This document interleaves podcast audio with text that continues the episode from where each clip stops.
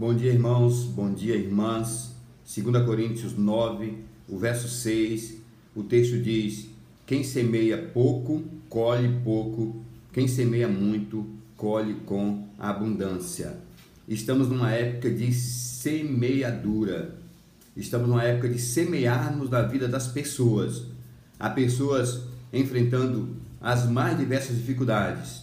Há pessoas com carência econômica financeira que talvez e provavelmente não tenha na nossa comunidade é, dinheiro sequer para comprar o alimento cotidiano. E nós precisamos ser generosos e semearmos na vida destas pessoas.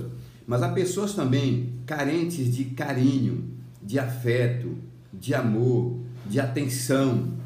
Pessoas que estão sozinhas, isoladas, necessitadas de que a comunidade, que a igreja, que a família olhe para ela com um pouquinho mais de atenção, de carinho e de afeto.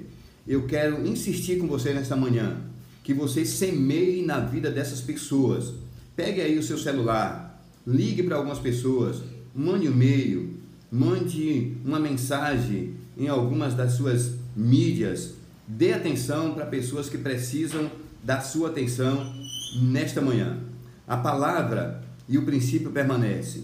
Se você semear com abundância e com generosidade na vida das pessoas, Deus que conhece as tuas necessidades vai levantar pessoas para semear na tua vida.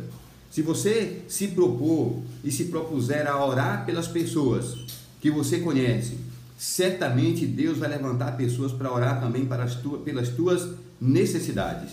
A palavra para essa manhã é semeie, mas não semeie com mesquinheza, mas semeie com generosidade. Que Deus nos abençoe.